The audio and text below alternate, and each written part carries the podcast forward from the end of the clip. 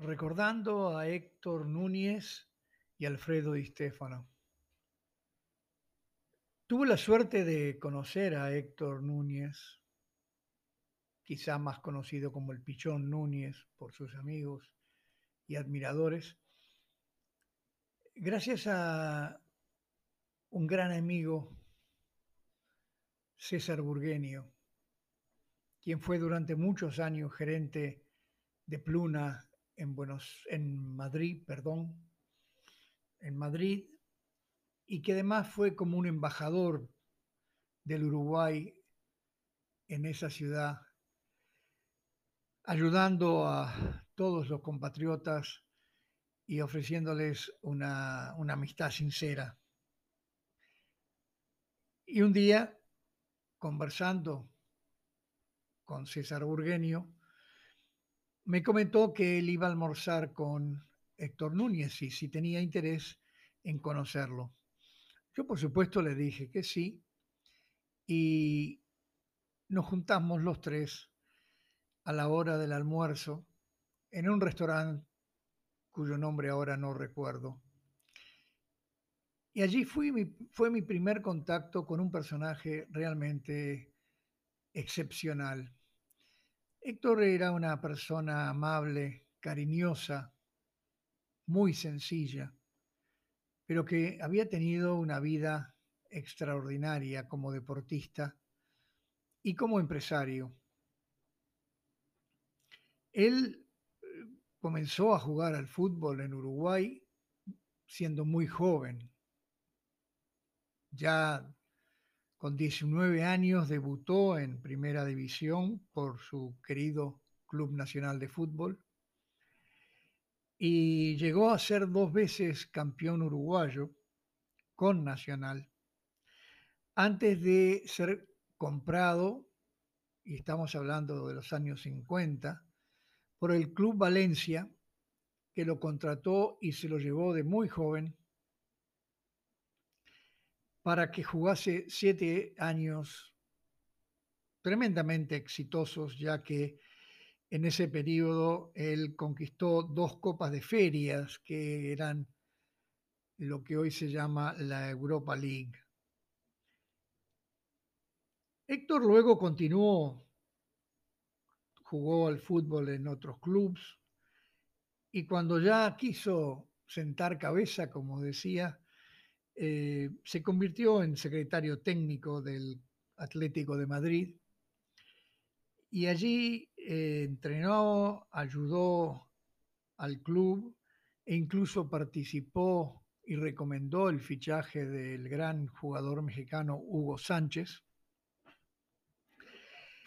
Y estuvo trabajando con un pie en España y un pie en Uruguay muchos años. Finalmente, un día, cuando se aproximaba la fecha del Campeonato Sudamericano de Fútbol en el año 95, que se iba a celebrar en Montevideo, la Asociación Uruguaya de Fútbol le ofreció la dirección técnica del seleccionado. Y el pichón aceptó, gustoso, se sentía muy honrado, y conquistó el título de campeón un sudamericano invicto en el Estadio Centenario en 1995. Pero yo lo recuerdo a él no solo por sus éxitos deportivos, sino por sus gestos de amistad, de bonomía. Eh, luego de conocernos, gracias a la, a la invitación de, del amigo César Burgueño, nos volvimos a ver. E incluso un día eh, lo invité a almorzar a casa donde conoció a mis tres hijos, a Nino, a Nico y a Alan, que obviamente quedaron fascinados al poder hablar con un gran jugador de fútbol y ya en ese momento un muy, muy cotizado y valorado entrenador. Tal es así que hablando eh, de los éxitos del fútbol y hablando de los jugadores que con quien él había trabajado y del fútbol en general, se ofreció muy gentilmente a traerle luego de su próximo viaje a Uruguay, las camisetas que habían tenido en reserva los jugadores juveniles uruguayos que habían salido vicecampeones mundiales en Malasia. Mis muchachos quedaron asombrados y, terriblemente ilusionados. Yo se lo agradecí, pero bueno, él iba a irse a Uruguay, iba a quedarse un tiempo. Ya en Uruguay él tenía inversiones, había hecho inversiones muy exitosas también en Valencia, con fábrica de, de ropa deportiva. En Punta del Este era copropietario de un hotel. Y sinceramente creí que se olvidaría, pero no. Este era el Pichón Núñez. A su vuelta de Montevideo, me llama por teléfono y me dice que ya tenía las camisetas que le había prometido a mis hijos. Por supuesto, eh, le invité a venir a casa a comer Estuvimos horas charlando, desde una noche de verano espléndida en Madrid y les entregó las camisetas de Salayeta, de Nicolás Olivera y de García, Pablo García. Tres grandes jugadores. Estas eran las camisetas que ellos habían llevado, no las habían utilizado, pero eran las de ellos y para mis hijos fueron unos trofeos de un valor incalculable, como es de, comprender, ya que eran adolescentes y, y además habían visto los partidos en diferido por televisión española. Seguimos con la amistad. Héctor iba y venía a Uruguay, eh, me mantenía al tanto de lo que estaba sucediendo y un día me dice, ¿por qué no te venís a comer conmigo al frontón que voy a almorzar con Alfredo y Stefano? Bueno, para mí Alfredo y Stefano era un fenómeno mundial del fútbol. Eh, como seguidor del Real Madrid, para mí era el mejor jugador que había tenido el Real Madrid en toda su historia. Y me pareció realmente una oportunidad única. Y bueno, fuimos al frontón. Allí ya estaba esperándonos Alfredo, con esa voz ronca, con ese hablar tan rioplatense, porque no hablaba como porteño, hablaba como rioplatense. Eh, a pesar de los años que había estado viviendo en España, eh, no tenía el más mínimo acento. Y ahí comenzamos, yo tímidamente le, hice algunas preguntas sobre su, pasado en, en, River Plate, como jugador de Huracán, Millonarios en Colombia y luego, obviamente, de su carrera en el Real Madrid. Cabe destacar que él ganó cinco Copas de Europa. Eh, una intercontinental contra Peñarol, partido que él nos relató con lujo de detalles, se acordaba perfectamente cómo había llovido el partido de ida aquí en Montevideo y cómo luego en, que había empatado 0 a 0 y cómo luego en Madrid habían ganado por goleada. Alfredo me pareció una persona increíblemente sencilla para todos los premios y todos los honores que había recibido y que seguía recibiendo. Charlamos, mejor dicho, ellos dos charlaron, yo escuchaba y, metía, me echaba alguna pregunta en algún momento. Y bueno, quedamos en volver a vernos dentro de unas semanas. Yo le agradecía a Héctor Núñez esa oportunidad que me había dado comentamos cosas de la carrera de, Alfredo, a quien llamaban la saeta rubia, elegido años después como el mejor jugador de España del siglo XX, y que una persona que no tenía para nada eh, una actitud de soberbia, con una franqueza para hablar. Yo tenía entendido, por alguna razón, pensaba que no tenía mucha simpatía por los uruguayos y me di cuenta del, error que cometía.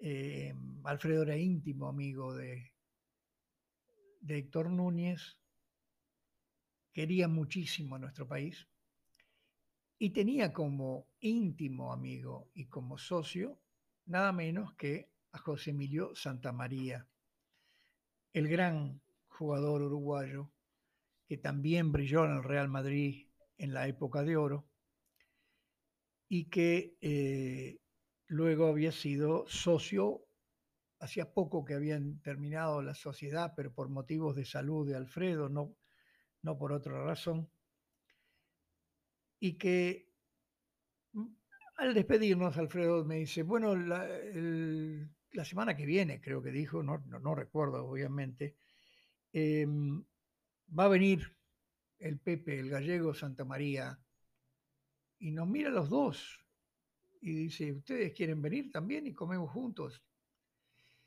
Yo me sentí halagado y me sentí, la verdad, como, no sabía qué responder, porque era lógico que, que, Héctor Núñez fuera invitado a almorzar con estos dos monstruos del fútbol, pero que me invitaran a mí también me pareció algo increíble. Y era verdad, porque efectivamente en el mismo lugar, en el frontón, que era donde nos juntábamos a comer, llegamos antes que ellos y, y me comenta Héctor, vas a ver que Santa María es mucho más parco, pero es flor de tipo. Y yo aproveché a contarle, luego, cuando ya llegaron ellos, Aproveché a contarle a Santa María una anécdota personal que no tenía ningún valor, pero que él recordó y sonrió y dijo, es verdad, es verdad. Cuando él lo ficha al Real Madrid, que si mal no recuerdo es en el año 55, poco tiempo después de haber jugado brillantemente el Mundial de Suiza del año 54, donde él se lució en la defensa uruguaya del equipo que llegó cuarto, tras perder con la máquina húngara de aquellos años. Y mis padres tenían unos íntimos amigos que habían vivido en el mismo edificio, que eran españoles, Manolo y Moli González Peláez, y que habían vuelto a Madrid. Pero continuaban la amistad y cuando Santa María, que era todavía jugador de Nacional, vino un día a visitar a un vecino que era Eliseo Domínguez, kinesiólogo del primer equipo de Nacional. Estuvieron charlando, Eliseo era muy, muy amigo nuestro, y mi madre aprovechó para pedirle a Santa María si no le importaba llevarle a Molly, a su amiga en Madrid, un pequeño regalito que era un par de medias de nylon, algo casi imposible de conseguir en el año 54 en España. Eran carísimas, además no había importación de, medias de nylon. Y Santa María, obviamente, como no pesaba y no ocupaba ningún lugar, le dijo que sí, efectivamente se las llevó y se las entregó a, a Molly en, en Madrid. Yo le recordé esta, esta historia a Santa María cuando estábamos charlando y al principio me miró un poco sorprendido, no, no lo ubicaba, pero cuando le mencioné que fue, el pedido fue hecho en la casa de Eliseo Domínguez, aunque parezca mentira, y en el año 54, y yo ahora estoy hablando de los años 90, en principio de los 90, final de los 80, en Madrid, se acordó se acordó y dice, sí, me acuerdo que traje un par de medias que incluso eh, mi mujer me miró sorprendida como diciendo, ¿y a quién conoce en Madrid que le lleva medias de nylon? Bueno, reímos con, con la situación que se presentó. Y aquí me encontré yo con estos tres monstruos del deporte. Y revisando un poco en las charlas, cuando comenzaron, me di cuenta que todos habían llegado a jugar en primera división siendo muy jóvenes. Santa María llegó a Nacional a jugar con 17 años. Héctor Núñez con 19 debutó en primera división en Nacional y Alfredo, Alfredo y Stefano con 19 años también.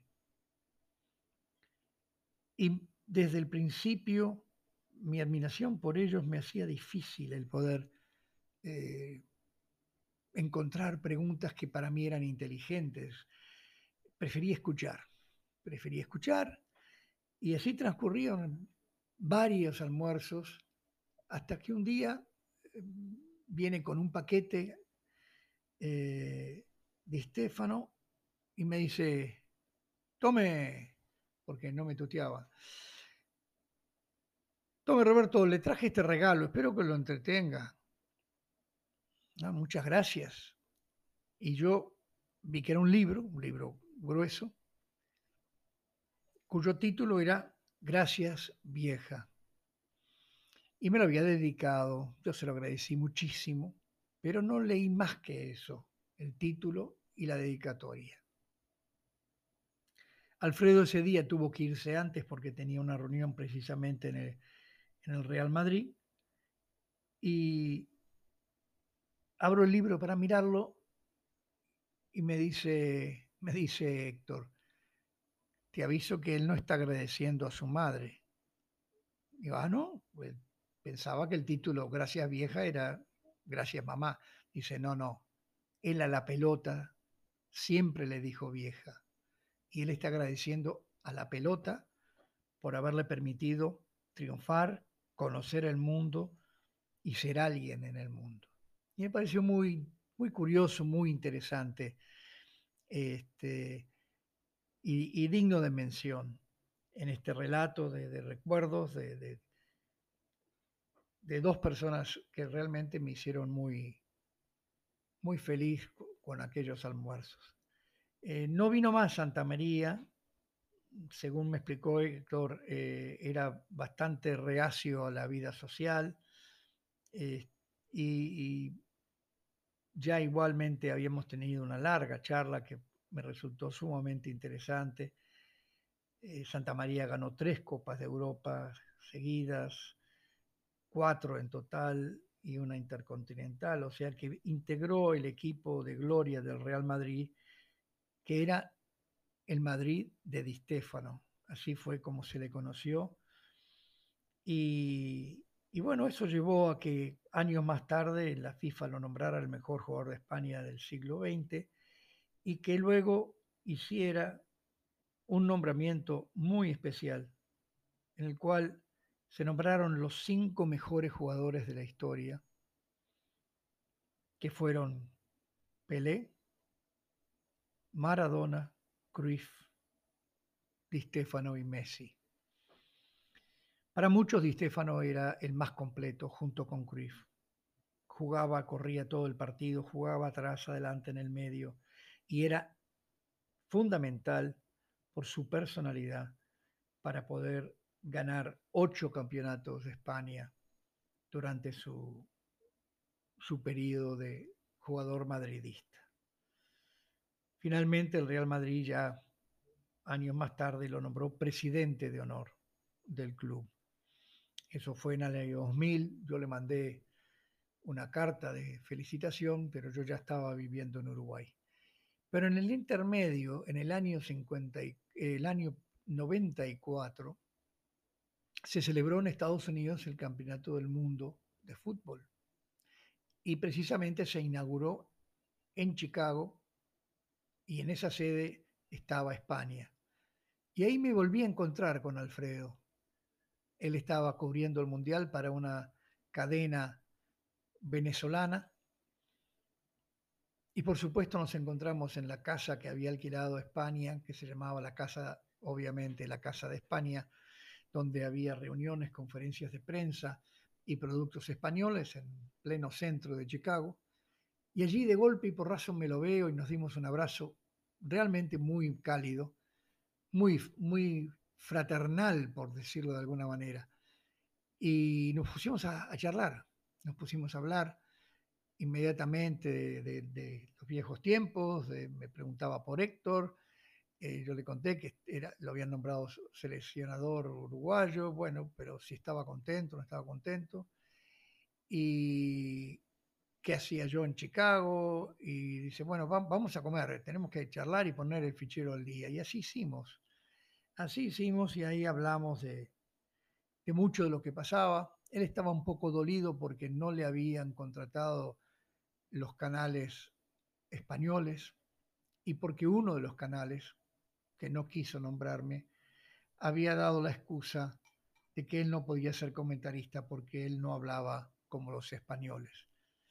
Y que evidentemente él había dado todo por España, incluso había jugado, porque en, esa, en el Mundial del 62 en Chile todavía se podía jugar por un país habiendo jugado por otro antes. Y tanto Santa María como Di Stefano jugaron por España.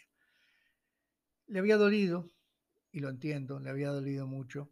Y nos volvimos a encontrar a cenar, yo lo invité a cenar para contarle un poco de, mi vida en Chicago en esos años, y esa fue la última vez que lo vi. Con Héctor fue distinto, porque cuando yo finalmente en el año 2000 me vine para, para Montevideo, él me recordó algo que me había dicho siempre, el día que vuelvas a Uruguay, tenés que integrarte a los prolijos. Y los prolijos es una sociedad gastronómica, un grupo de amigos entrañables que nos juntamos para cenar, para reír, para cantar. Héctor era miembro de, de este grupo y él me llevó y me integré hasta el día de hoy, cosa que le agradecí y que le sigo agradeciendo lo mismo que me hubiera presentado Alfredo y Stefano. Por eso quería contar esto, que es muy personal y que muestra la cara humana, la cara sencilla de dos grandes del fútbol mundial.